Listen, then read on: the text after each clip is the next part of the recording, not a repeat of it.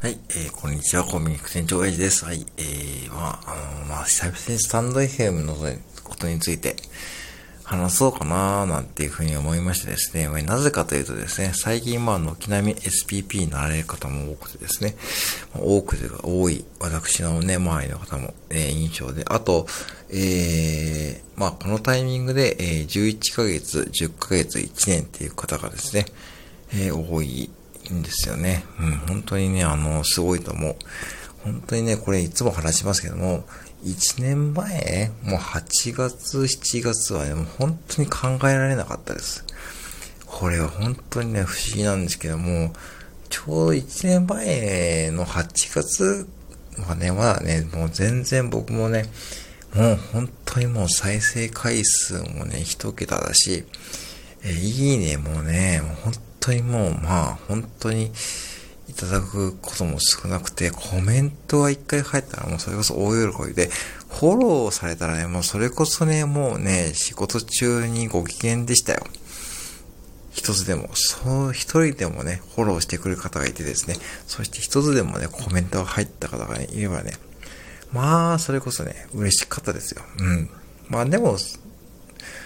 うん、まだそういったこう、そういうエンタメ系でガンガンやってる時期じゃなかったんで、まあその入り口に差し掛かってもいない時期でしたね。っていうことを考えたらですね、本当にこれ1年の変化ってすごいから、うん、ちょっとびっくりしてますね。うん、びっくりしてると同時に、えー、多分スタンド FM さんもですね、いろんなこう、多分生き残りですよね。えー、やっぱしこう、ボイシーのチャンネル、皆さんボイシー行かれますかねもう僕もボイシーもね、結構 2, 2年以上聞いてるんですけども、ボイシーのチャンネルも2年前に比べたらもう全然増えましたよね。いつの間にか、あ、こういう方も配信してるんだとかですね。あ、こんな方までとかですね。えー、そう、僕が最近見つけたのはですね、地元の CBC の元アナウンサーの平野ゆかりさんってご存知ですかね。これね、あの、地元の名古屋人とかね、東海地方圏の方ならね、あの、僕がね、えー、っと、高、中学生かな？あの、CBC のね、ミックスパイくださいっていうですね、番組に出ていたアナウンサーさんなんで、結構ね、認知されている方で、今はフリーとなってですね、いろんな活動されている方なんですけども、その方がね、いつの間にかボイシーのパーソナリティになってるんですよね。だから本当にボイシーもね、いろんな方がもう本当チャンネルも増えてるし、もう本当こう、で、あといろんなプラットフォームありますよね。もう本当ポッドキャストもですね、そうだしですね、うん。まあ、ポッドキャストもね、僕は本当にこう、結構前から、もう、キャストも5年以上前から聞いてるしですね、うん。えー、もう、ポッドキャストも本当もいろんな方もね、増えてるし、まあ、あとね、スタンド FM の、の、まあ、ライバル的な存在で言うとですね、まあ、えー、ラジオトークとかですね、皆さんやられてますよね。うん、もうね、もう耳の奪い合いになってる、ますよ。耳の奪い合い、もうほんとこれ1年以上前と全然違うという僕は実感しますんで、ぱそんな中でやっぱこう、スタンドヘムのね、運営の方がね、SPP の方をね、どんどん承認してるっていう背景は、やっぱしこう、うん、ユーザー離れをね、絶対防いでいるっていうのはあると思うんですよね。うん、出ないと、やっぱし、収益って、やっぱしなんだこうだ言ってですね、収益できたらしたいじゃないですか。まあ、それはね、もちろん、それが目的で配信されていない方もいると思いますし、まあ、単なるこう趣味とかですね、自分のこう声の日記みたいな感じで配信されている方もいると思うんですけども、やっぱりね、あの、うん、そこをね、目指してやられている方にとってですね、やっぱ SPP の方がこんだけ承認されているってことは一つ希望だと思うんですよね。うん。だから、あとは、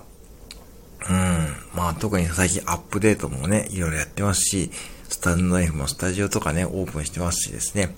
まあそういう意味でいくとですね、多分スタンド FM は結構攻め攻めてる感じもする。で、で、ボイシーもね、あのー、ライブですね、始めましたよね。えー、ボイシーライブアワーね。あの、8時からね、やってるやつですね。まあ、著名人の方とライブできますよね。うん。で、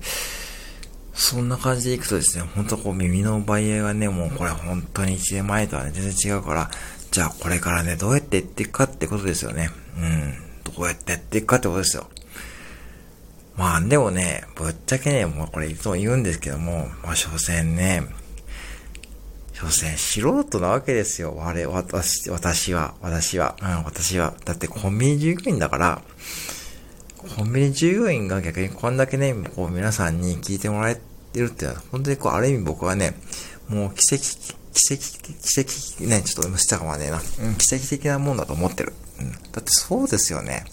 他のプラットフォームが、フォームがいっぱいある中で、ね、わざわざスタンド F も立ち上げて、なおかつ僕の配信とかライブに来てくれるなんて、はっきり言ってですね、ありえないことでしたよ。1年前なんて。ほんとそう。だって1年前はね、ライブ立ち上げてもね、まあね、うーん、10分15分ね、誰も来ないなんてザラでしたからね。それ、その間何やってたかというとですね、何やっても何にもやってない。うん、まあ、本読んだりしてたかな。とかね、まあ、あ、今日誰も来ないんで終わりますとかね、そういったこともありました。うん。今はおかげさまで、えー、誰かしらね、参加してくれましてですね、まあ、それ人数が多いとか、少ないとかね、別ですとかは全然気にしてないですし、まあ、その来てくれたな、方の中で、まあ、なるべく楽しんでもらえるような最近工夫もね、いろいろ考えたりしてますけども、まあ、それ多分皆さん同じ風に感じてるんじゃないかなって思います。で、うん、あとは、うーん、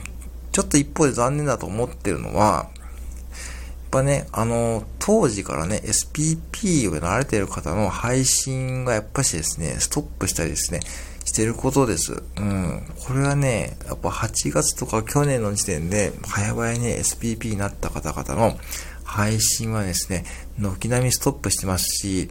うーん、やっぱこれはどうなんでしょうかね。SPP っていう、ある意味こう、うん、まあこう、ね、うん、自分に、まあブランドというかですね、まあそういうことですよね。まあ結局そのお金をもらうっていう風になっちゃうと、ある意味変なこうプレッシャーになるんでしょうかね。その辺は僕は全然なってないですし、多分ね、ね僕もね、多分なれないと思ってるんです。別に、うん。だって短尺だしね。あんな、えっ、ー、と、アレックサに聞いてみるとかね、やってるんだけど、さあ聞いてもらって、喜んでもらってる方いると思うんで、あれはあれで僕自身が楽しんでやってるんでいいんですけども、じゃあ僕が SPP になれるかといったらね、僕はなれないと思ってやってます。うん、そこはね、割り切ってやってるんですね。じゃあ何を目指しているかというとですね、もう僕はね、スタンド FM で配信数ナンバーワンを目指してます。これはね、今でも諦めてないんですね。で、まあ配信数が多分ね、2000とかね、まあこれライブアーカイブはね、もう含めることにしました。うん。まあライブアーカイブ含めて2000行くとね、多分ナンバーワンになれるかと思うんですね。じゃあナンバーワンになったら何がいいかっていうとですね、何も、別に、別に何も良くないですよ。うん、うん、そう。で、あとね、もう一つだけ。そう、カテゴリートップあるじゃないですか。あれもね、ぶっちゃけ関係ないですからね。なんかこうね、たまにね、そのカテゴリートップに載ってますねとかね、そういったコメントいただきますよね。うん。かなりの確率で、エンタメ系のことをやるとですね、まだね、カテゴリートップに乗ります、おかげさまで。でもね、ぶっちゃけね、何も関係ないです。あれで例えばいいねとかでがっ、がっつり増えたりとかね、その再生数がっつり伸びたりとかね、あれね、結構関係ないんですよ、実は、あんまり。うん。あのー、ほんとそう。そうなんですよ。いろいろね、数字とか見てるとね、たまに見るとね。うん、だから、うん、そういう意味でいくとですね、まあ、じゃあ何を自分がこう、うん、話を戻すと、じゃあ何を自分が、えー、なんだろうな、スタンド FM というプラットフォームを使って何をしたいかを明確にしておかないと逆に、ね、せっかくこう自分がこう時間を使って配信をして始めていることに対してですね、なんかこう自信が持てなくなっちゃうと思うんですよね。うん、自信っていうかこう、モチベーション？うん、要は、いい字が入ったスタイフ疲れってやつですよね。それはね、思ってる。だから、その、ね、SPP に早期になられた方、多分ね、それを感じていたのかもしれないし、わかんないですよ。実際に話したことないし、うん、わかんないけどね。まあ、軒並み、そんな感じがしてるんで、僕は本当お願いしたいのはですね、もうね、これ SPP の方にね、もうね、お願いしたいのはですね、ぜひね、本当にね、もう頑張ってほしい。うん、もう頑張ってほしい。だって、せっかくね、SPP、うん、なれたんだから、で、だから SPP 目指して SPP になれない人だっているわけですからね。うん、だから、そういう意味でいくとですね、全体的なことを踏まえてがん、まあ、頑張ってほしいんですよ。だから、だけど、無理はしないでほしい。だから、SPP になったからといってですね、なったからといって、毎日ね、配信しなきゃとかですね、毎日ライブしなきゃとか、そういうなんか義務感になるのも変だと思ってる一方で、やっぱね、せっかくこう認められたんだから、頑張ってほしいし、そのリスナーとかファンの方を大事にしてほしい。だからそれをすることで、多分スタンド FM がですね、どんどんどんどんですね、良くなっていくと思うし、まあそれでね、その延長線上で、その、自分なりに楽しんでる方もですね、どんどんこう楽しむ、こう、スタンド FM が、えー、存在するっていうことがね、できてくると思うんですね。で、やっぱこう、スタンド FM はね、僕はレックとかやったんですけども、や、やっぱしですね、うん、まあ、この世界観はね、不思議ですよ。まあ、SNS とはいえですね、うん、SNS と感じさせないところがすごいですよ。ある意味。だってこうね、まあライブとかね、うんとそういうこうコメントとかね、その企画とかね、まあ自由にできるし、それで繋がったご縁っていうのはね、多分リアルな人間関係よりも近いってね、皆さんこれ同じこと言ってますよね、結構ね。僕もね、それ本当感じています。うん。会ったことないですよ、別にこう特段ね。会ったこともないんですけども、いつも参加するライブに行くとですね、すごいこう親近感湧いてですね、そしてこう、なんかこう距離感ですね、それ不思議。それはね、それは本当にこれ1年前は本当それもなかったからね、余計に不思議なので、うん、だからこそね、まあ、スタンド FM を大事にしてほしい。だから、僕は本当にね、たまに思うのは、なんかこう、運営者さんに対してですね、ちょっとそのアップデートで失敗したとかね、そういったこう、たまにそういったこ、クレームじびた配信をされる方いると思うんですけども、僕はそれは間違いだと思っています。だって、ね、運営者さんだってですね、まだやっぱ手探りな状況だと思うんですよ。手探りな状況の中でですね、運営資金を獲得して、ね、その SPP の方を増やして、SPP の方に対してですね、その収益を振り込むという手段、それで運営していくっていうことで結構、やっぱね、大変ですよ。うん、だからそういう意味でいくとですね、そのバグとかはですね、僕はつきものだと思うし、バグこそね、ネタにしちゃえばいいんですよ。うん、別に、こう、あ、失敗しちゃったとかね、それでもいいです。だからスタンド FM はね、何話してもいいんですよ。だけど、一つだけやっちゃいけないことはあると思っていて、悪口はね、やっぱダメだと思う。悪口は。なんかこう、残念ながらね、過去に僕はそういった配信聞いたことがあってですね、まあ、もちろんフォローを外しちゃったしですね、その配信者さんもいなくなっちゃったんだけど、悪口だけやっぱしね、ダメだと思うんだよなーっていうこと。だけど、それ以外の愚痴とかね、日頃の鬱憤とかね、それを話すことで結構共感してくれる人もいるから、いるんですよ、本当に。うん。いますよね。うん。うん。僕の好きな配信者さんもそういった配信をたまにされるときは、その配信僕結構好きですからね。うん。だから、あのー、そういう意味でいくとですね、だから何話してもいい。だからそれが素人ゆえの強さです。だと思ってるんで、ボイシーではね、なかなかそういった話は聞けないですよね。なんか有名人の方のね、愚痴とかなんかそういうことって聞けないじゃないですか。だけど、スタンド FM って、そういうことは聞ける、ある意味こう、隣近所で話してる内容の話題を、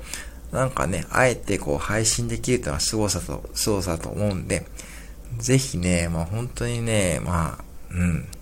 頑張らずに頑張っていくっていうのが一番いいかなと思ってます。はい。以上、ちょっと長くなりましたがね。はい。久々に久しぶりに話してみました。以上です。失礼します。